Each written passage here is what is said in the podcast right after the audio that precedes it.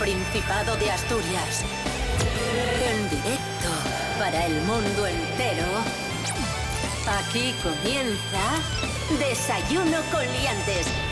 Su amigo y vecino, David Rionda. Buenos días, Asturias. Hoy es martes 11 de mayo de 2021. Son las seis y media de la mañana. Rubén Morillo, buenos días. Buenos días, David Rionda. Buenos días a todos y todas. Nos encontramos sin duda ante un personaje inquietante.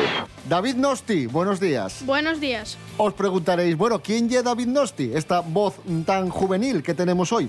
Un talento precoz. Es el creador, atención, de Cascarita. ¿Cierto o no cierto? Cierto. Es ciertísimo. Y el capitán Asturias. ¿Cierto o no cierto? Cierto también. Ahí está, muy bien. Ole tú. Pues después, David, vamos a hablar contigo de, de estos libros y ya de paso, ya que estás con nosotros, nos acompañas en este desayuno de radio. ¿Qué te parece? Me parece muy bien. Estupendo. Fantástico. Rubén Morillo. Sí. Tiempo para hoy en Asturias. Vamos allá, poco nuboso al principio, aumentando a nuboso eh, desde el suroeste, extendiéndose al resto de la comunidad autónoma. Lo que nos indica la EMET en el día de hoy es que al final vamos a tener rachas muy fuertes de viento de componente sur en cumbres del sur, ¿vale? Así que mucho ojito. Temperaturas mínimas de 8 grados y máximas de 17. Desayuno con liantes, ay, lere, lere, lere. Desayuno con liantes, ay. Desayuno con liantes, ay, lere, lere, lere. Desayuno con liantes, ay, lere, lere, lere. Comenzamos con David Nosti. ¿Qué tal, David? ¿Estás, Muy bien. ¿Estás a gusto? ¿Estás cómodo? Sí, ¿Todo correcto? ¿Todo bien? todo perfectamente aquí. Maravilloso. Pues después hablamos contigo de tus libros, pero antes vamos con un poco de actualidad y vamos a empezar en Oviedo. ¿Qué acaece? Centro Comercial Calatrava. Sale a subasta. 10 millones de euros, valor de mercado del inmueble. Subasta que permanecerá abierta durante dos meses. Recordamos, Centro Comercial cerró hace dos años. Solo permaneció abierto hasta hace unas semanas un establecimiento de comida rápida, Sí. una hamburguesería. Sí, sí, que tenía... Era la hamburguesería más grande del mundo. Sí, que- sí, eso podían decir ellos, sí, sí. A mí me llegaron a contar la anécdota de una persona que vino de fuera y preguntó a otra persona de, de Oviedo, oye, ¿y aquí dentro qué hay? Porque lo vio muy espectacular, Claro, ¿no? claro, El Calatrava. Con... Dice, no, es, hay un Burger King. No, no, pero en serio. Dice, no, no, No, no, que es un serio, Burger. King, que solo hay un Burger King dentro. ¿Qué te parece, David? Madre mía, todo un centro comercial para un Burger King. Pues eso. Vamos a preguntar al monologuista Santi Robles sobre la subasta del Calatrava. Tiene que molar muchísimo ser la persona a la que encargan anunciarlo. O sea, em- anunciarlo en plan hacerlo apetecible para que alguien palme, diez- digo, gaste 10 millones de euros en eso. En plan, Buah, es una oportunidad única, un diseño vanguardista, un... No sé, yo creo que al final pondría simplemente un poco más de dinero que gastes en tirarlo abajo y tienes un solar muy mono para montar un parking, por ejemplo. Y ahora vamos con la opinión de alguien que tiene mucho que decir en esto del Calatrava, en la subasta del Calatrava. Es el exalcalde de Oviedo, Gabino de Lorenzo.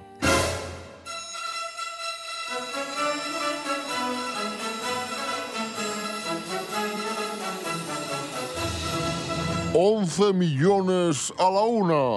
Once millones a las dos. Alfredo, tienes que pujar tú por el Calatrava.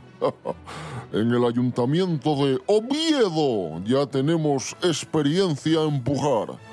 Hace unos años nos llevamos el palacete de Villa Magdalena. Un chollo. Y ahora, cuando tengamos el Calatrava, podemos poner, por ejemplo, un centro comercial, que en Oviedo hay pocos.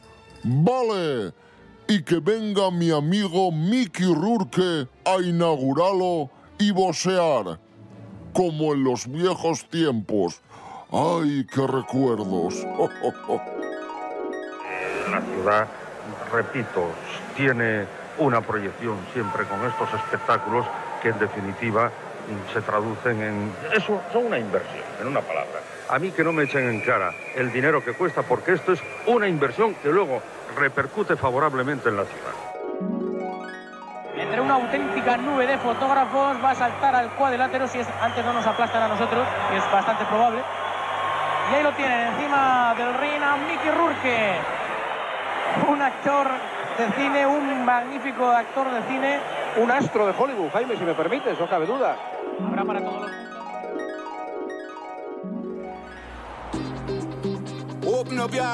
Estamos empezando este martes con intensidad, pero muchos de vos estaréis espertando. Lo mejor para espabilar y un cafetín. Y de cafetín falamos con Alma Hidalgo, que tuvo investigando y afalló que una simple tacina de café puede darnos mucha información sobre el nuestro estado de salud. Alma Hidalgo, buenos días. Esa sabe más letra que Lepe, Lepijo y su hijo. Buenos días, David. Como te presta el café, quiere decir mucho de ti, más en concreto de la tu salud cardiovascular. Y es que investigadores de la Universidad de Australia del Sur encontraron evidencia de que los xenes afeuten a la forma en la que beben café. Sí, sí, y que eso al mismo tiempo puede indicar si tienen una enfermedad cardiovascular. Por el contrario, aquellos en sin problemas de salud tenían hábitos de consumo de café completamente diferentes y consumían mucha, mucha más cafeína. Según Elina Giponen, eh, espero pronunciarlo bien, la protagonista y planificadora de este estudio, estas diferencias pueden atribuirse a un componente genético. La autora también destaca que los hallazgos de la investigación muestran que la nuestra genética está impulsándonos hacia el tipo de café que bebemos normalmente y que de manera inconsciente así estamos delatando cómo está la nuestra salud cardiovascular. Así que yo ahora voy a buscar qué quiere decir el pedir un, un corto de café con toda la leche fría, dos de azúcar y hielo, ¿vale? Así que, bueno, informo vos. Buenos días.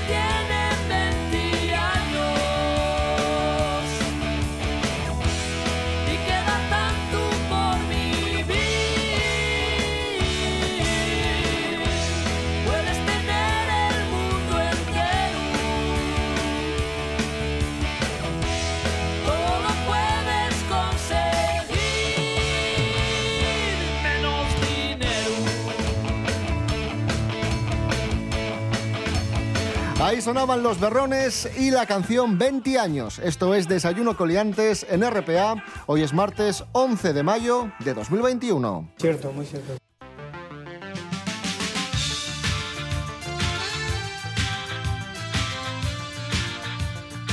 Sentado a mi vera está el joven escritor mierense David Nosti Verdalles, creador de Cascarita y El Capitán Asturias. ¿Cuántos años tienes, David? 12 años. ¿Y cuántos libros tienes publicados? Eh, por ahora dos. Do- dos libros con 12 años. Con esta media, cuando tengas 60 años, va- vas a tener una biblioteca espectacular. Pelos como escorpions. Tienes Cascarita, que lo publicaste con 8 más o menos, ¿no? Sí, ocho o siete. No, bueno, yo diría que ocho. Y después el Capitán Asturias. Capitán Asturias, tengo aquí un, un ejemplar en mi mano, además con ilustraciones, con ilustraciones tuyas. Bueno, háblanos un poco de, de ti. Yo en el colegio por ahora lo que estudio es, bueno, lo que se estudia en sexto de primaria habitualmente, en plan matemáticas, sociales, eh, naturales, lengua, inglés, etc. Luego también voy a actividades escolares como inglés eh, música, guitarra. Luego eh, también eh, empecé a escribir con cinco años de muy pequeño, eh, cascarita. porque estaba en la finca del monte, en una finca del monte que tenemos en Turón, eh, recogiendo Porque castañas. vosotros, con- vosotros sois de Mieres. Sí, somos de Mieres. Recogiendo castañas con mi abuela y una por detrás tenía un pelín de verde y se me ocurrió eh, y le pregunté, ¿por qué esta castaña tiene verde por detrás? Y me dijo ella porque aún no está del todo, está recién caída del árbol. Y entonces a mí eh, se me ocurrió dibujar sobre una nuez con vida. Y luego del dibujo salió una historia. Que tiene vida. ¿Y cómo surgió lo de publicar el libro? Te dicen en casa, oye, esta idea está muy guapa, tenemos que buscar la forma de que, de que lo Me vea. empeñé yo. ¿Sí? ¿Qué les dijiste? Eh, eh, le dije a mi madre que si por favor podía intentar que me lo publicasen y al final eh, un día, eh, en el momento exacto, en el lugar exacto, en una cafetería de Mieres se encontró a un editor. Uy, qué bien. Eso es el destino. Es el destino. En la cumbre, in the camber. Y luego el Capitán Asturias, que es la historia de, un héroe asturiano. Eh, háblanos un poco de- del Capitán Asturias, porque para este libro te documentaste tanto que tuviste que ir hasta, hasta Covadonga. Sí, la verdad, en el Capitán Asturias, eh, en plan, es un superhéroe asturiano llamado Swan, que es un descendiente de- del rey Pelayo, y que descubre que tiene que eh, eh, ayudar a los abusones de los... ¿Qué? No. Ayudar a los débiles de los abusones. ¡Como yo! Es el antihéroe. es un villano. Ay, eh, y descubre que... Y luego, eh, bueno, eh, no voy a spoilear el libro entero, que eh, va a Covadonga a descubrir sus orígenes y lo que debe de hacer para así poder ayudar a los débiles de los abusones. Y esta historia principalmente se me ocurrió porque después de Cascarita tenía que escribir otro... Se me, me apeteció escribir otro libro y ya de por sí tenía pensado un superhéroe asturiano y un día eh, se me fu- y fui ahí dando vueltas a una historia en la cabeza, como que es descendiente del rey Pelayo, que si bebe sidra demasiado fermentada le da superpoderes. Bueno, el Capitán Asturias, decías tú que lucha contra los abusones, lucha contra la injusticia. Sí. ¿Cuál es para ti la mayor injusticia de este mundo? Eh, sinceramente, que hayan personas que se peleen en guerras y simplemente por dinero o por, o por propiedades, terrenos y cosas así, me parece una tontería, la verdad. ¿Y cómo te ves en unos años? ¿Te ves escribiendo más libros? ¿De qué te gustaría trabajar? Cuéntame. Eh, a lo mejor me voy escribiendo más libros, pero me voy a centrar más en la carrera que quiero hacer, que sería informática. Ah, ¿quieres ser informático y, escribir más libros? ¿Y qué tipo de libros? ¿Libros de aventuras? Según te vayas haciendo mayor, un poco más serios. Eh, sinceramente no lo sé, es que de aquí a en el futuro eh, a lo mejor cambian mis ideas de esto, es- del el tema de escribir, así que eh, no sé de qué escribiría los libros, a lo mejor los sigo escribiendo como los estoy escribiendo ahora en plan de aventuras, o a lo mejor cambio el tema. Bueno, David, ¿por qué no nos lees un fragmento de- del Capitán Asturias? Le ponemos ahí una música épica de fondo y nos lees un trocín de, de la historia de, de este superhéroe asturiano que va a Covadonga para conocer sus orígenes y adquiere los superpoderes a través del casco de Pelayo. Ah, por cierto, que la parte en asturiano de este libro está traducida por el director del Colegio Aniceto Sela de Mieres, Joan Castañón. Bueno, David, venga, adelante con ese trocito de, de El Capitán Asturias.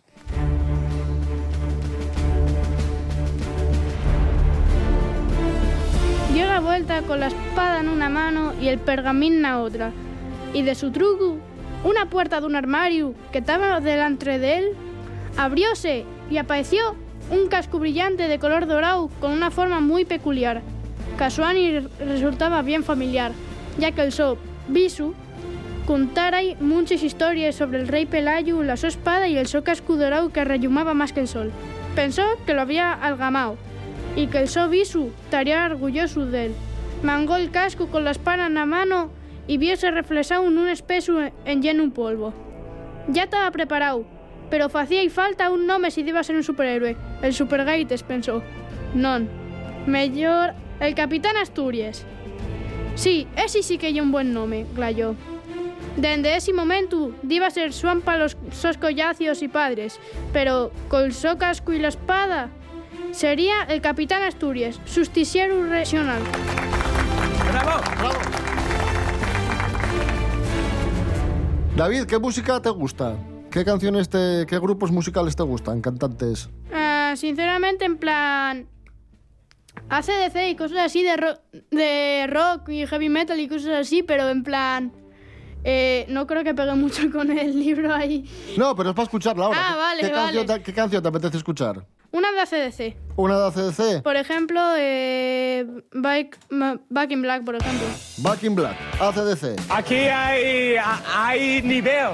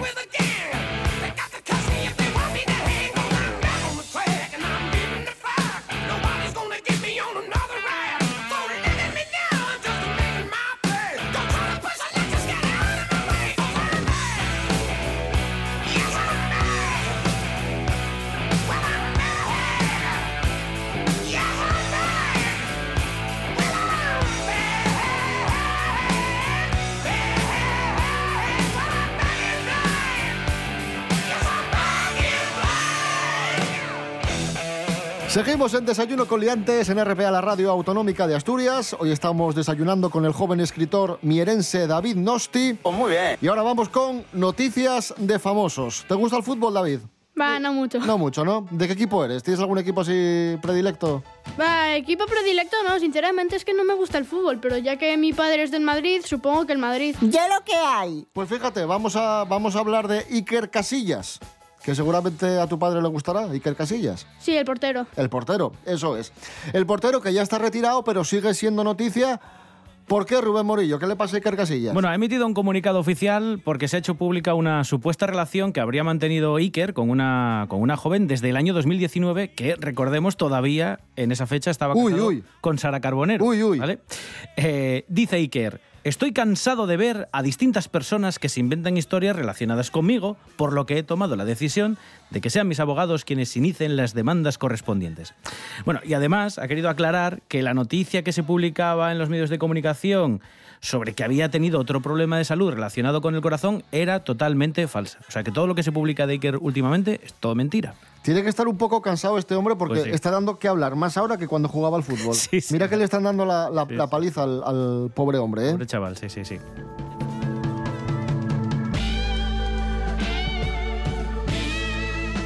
¿Y qué opinas de Froilán de Borbón? ¿Sabes quién es, no? Sí. Me he quedado súper en blanco ahora mismo. Es el eh, nieto del rey Juan Carlos. Es el hijo de la infanta Elena. La juventud está preparadísima. Ah, por eso Borbón, claro. Claro, claro. Es el sobrino del rey de ahora, de Felipe. ¿Y a qué se dedica exactamente? bueno, es una pregunta que te hago a ti, me hago a mí Pues sí, y, sí. y lanzo en general, ¿no? Porque A tampoco estudiar, a estudiar. No sé muy bien. A estudiar sin libros. Sí, es verdad que, Es una imagen que me ha enamorado toda la vida. que iba a clase con las manos en bolso. cierto, cierto. Bueno, Froilán de Borbón es noticia porque el otro día estuvo de terraceo en la calle Ponzano de Madrid, en el restaurante La Mamona. Cuidadín. Dice la noticia, atención a esto. Este lugar tiene más aceptación entre un público de 40 años en adelante. Como si la gente de 40 años fuese mayor. ¿Pero quién escribió esto? Me cago en la leche. Bueno, estaba acompañado de dos amigos, eh, Froilán de Borbón. Pidió cañas, pidió tortilla de bacalao y fritura de pescado. Eh, cumplió las normas, estuvo con la mascarilla puesta, ojo, es, todo hay que decirlo. ¿eh? Muy bien. Y vamos con el detalle importante, a la hora de pagar, fue uno de los amigos el que se encargó de la cuenta, o sea que le invitaron. Tú, David, cuando vas a tomar algo por ahí, mm, que te inviten, ¿eh? En general yo pago lo mío y luego con los que salgo lo- pagan lo suyo. Pues si pagas tú lo tuyo, ya haces más que Froilán de Borbón. Ya, ya- ya haces más. Las cosas como son. Vamos a escuchar a Froilán de Borbón, venga. Mi abuelito estará muy orgulloso de mí. Y no por haber respetado las normas y haber llevado mascarilla. Estará orgulloso de mí por haberme pasado horas de cañas y que no haya pagado ni un céntimo. Ay, soy un borbón en toda regla.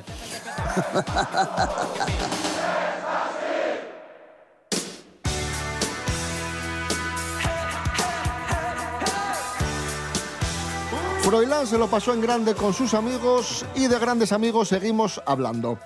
David Bustamante y el tristemente desaparecido Alex Casademunt se llevaban muy bien. Pero el negocio es el negocio y la prensa del corazón no entiende ni de amistad ni de escrúpulos. Jorge Aldeitu, buenos días. Muy buenas amigos, hoy os vengo a hablar de David Bustamante, que la semana pasada protagonizó una de las portadas de revista más famosas de nuestro país. En esa revista habla largo y tendido de varios aspectos de su vida, pero hoy nos vamos a centrar en su relación de amistad con Alex Casademunt. Alex, por desgracia, nos dejó hace dos meses en un fatal accidente de tráfico, sin duda una gran pérdida para toda una generación que crecimos escuchando sus canciones y para Bustamante le dejó totalmente tocado, según él dice, le dejó roto, le devastó. Tenían planes juntos de cantar de nuevo Dos hombres y un destino, una canción que se hizo súper famosa en su época y que les catapultó al éxito. Y en esta entrevista quiere aclarar una polémica que se lleva hablando mucho en, medios de comunicación y es que siempre se habló de que había distanciamiento entre Alex y Bustamante. Y según cuenta un programa de televisión les intentó enfrentar, ese programa le ofreció muchísimo dinero a Alex para que fuese a hablar mal de Bustamante, pero por su parte Alex no quiso entrar porque un hermano nunca traiciona a otro pero que fue una página que, le resulta demasiado salvaje, un momento muy duro y critica bastante a este tipo de programas que se dedican a sacar basura de, de gente que solo hace su trabajo. Sí que dice también que le duele porque tenían como una conversación pendiente que nunca se llegó a producir y que ha sido todo muy injusto. Lo que sí sabemos es que Bustamante va a colaborar en el concierto homenaje a Alex Casademunt que va a tener lugar el próximo 24 de julio. Seguro que es un momento muy emotivo. Un saludo.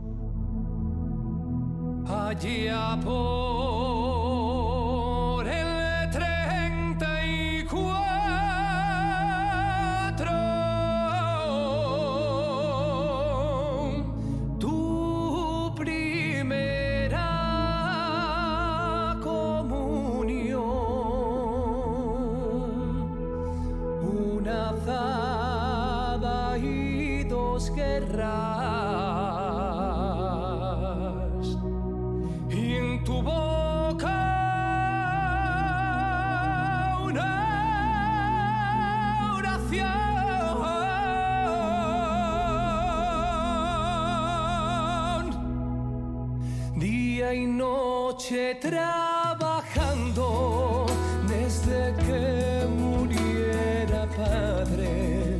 Yo nunca te vi llorando. Lágrimas de pena o hambre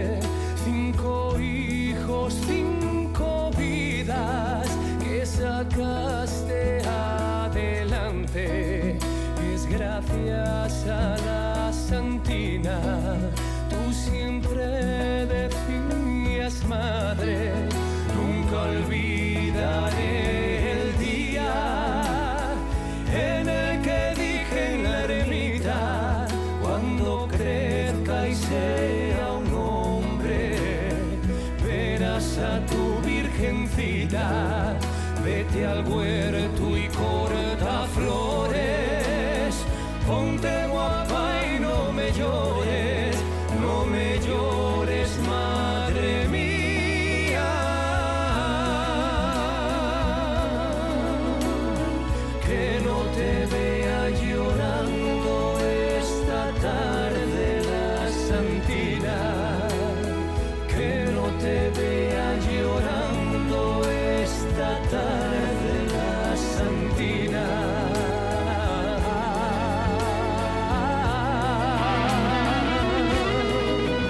Ahí escuchábamos a David Bustamante y Nando Agüeros con la canción La Santina. Esto es Desayuno Coliantes en RPA. Este programa es un bochorno.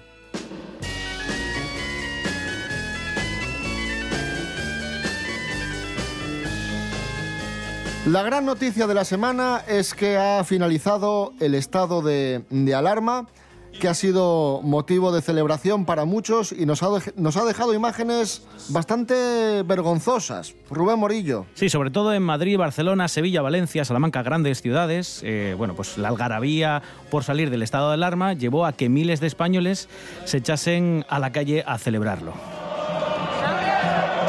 Esto que escucháis no es la celebración de la victoria de España en algún mundial de fútbol. No sé si, si hay mundial este año o el que viene. No, no. Esto es gente celebrando que se terminaba el estado de alarma. ¿Vale? Al menos en Asturias, las buenas noticias eh, es que, bueno, pues todo se quedó nada. eh, en una noche sin incidentes. Eso sí, las fuerzas y cuerpos de seguridad del Estado incrementaron la vigilancia para evitar que hubiese problemas de orden público. Nada, apenas alguna llamada de atención, una multa eh, a pequeños grupos de chavales que bien entrada la madrugada todavía estaban haciendo botellón, sobre todo en las inmediaciones del Estadio Municipal del Molinón de Gijón y en el Parque del Muelle de Avilés. Aquí tranquilidad, pero como hemos visto en los informativos, eh, había gente en la Todas calle. esas personas, la gran mayoría sin mascarilla, pegadas unas a otras. Y, y, en fin, yo leí muchos comentarios en redes sociales de, de sanitarios y sanitarias que estaban indignadísimos. Indignadísimos. Porque además que se haya acabado el estado de alarma no quiere decir que se haya acabado la pandemia. Cuidado. Pero hay gente que yo creo que lo ha malinterpretado todo y han pensado que pues se acababa todo ya. O sea, que era eh, modo binario, o cero o uno. O sea, de la noche a la mañana iba a cambiar todo radicalmente y no es así. Que se acabe el estado de alarma tampoco quiere decir que ahora se legalice cualquier cosa. Eh, se sigue teniendo que llevar mascarilla. Sigue siendo ilegal andar sin mascarilla por ahí y menos aún si estás haciendo una fiesta en medio de la calle por la noche y porque sí. Bravo, bravo, bravo, bravo, bravo, bravo. Por suerte, cada vez más españoles y españolas están siendo vacunados y vacunadas. Cada vez más personas entienden que la vacuna es la única solución para acabar con una crisis inevitable, pero agravada por verdaderos descerebrados, como hemos visto, de todo tipo. Y ahora vamos con más irresponsables, todavía más. Andrés Rubio, buenos días, ¿qué ha pasado? Hola, ¿qué tal? Eh, Muy buenos días, queridos liantes. ¿Hasta dónde puede llegar la crueldad del ser humano? Con este caso lo vais a comprobar. La policía ha detenido a un enfermero de la línea de la Concepción, en Cádiz, por sustraer vacunas contra el coronavirus para venderlas. Hace ya más de un mes que en el hospital se dieron cuenta de que algo no iba bien con las vacunas disponibles. Avisaron a la Policía Nacional porque había dosis desaparecidas y no cuadraba la documentación de las personas que se tenían que vacunar.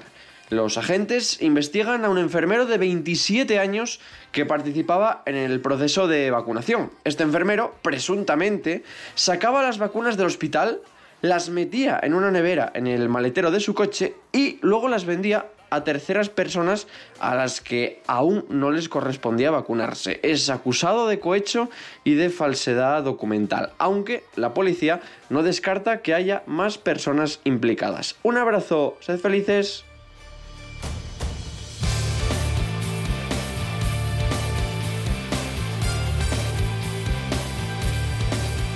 Nos vamos ya, amigos, amigas. Eh, volvemos mañana a las seis y media de la mañana. Recordad que estamos en redes sociales, Instagram, Facebook. Cierto, muy cierto. Y rtpa.es, radio a la carta. ¿Vale? Mañana más y mejor os dejamos con las noticias. David Nosti Verdalles, promesa y realidad de las letras asturianas. Ha sido un placer. Vuelve cuando quieras y muchísimas gracias por visitarnos, por habernos leído eh, tu cuento El Capitán Asturias. Y nada, que seguimos en contacto, ¿vale? Gracias a ti. Estoy emocionado. Rubén Morillo. David Rionda. Hasta mañana. Hasta mañana. Ah, gracias también a ti, ¿eh? Ah, de, de nada. ¡Es usted imbécil!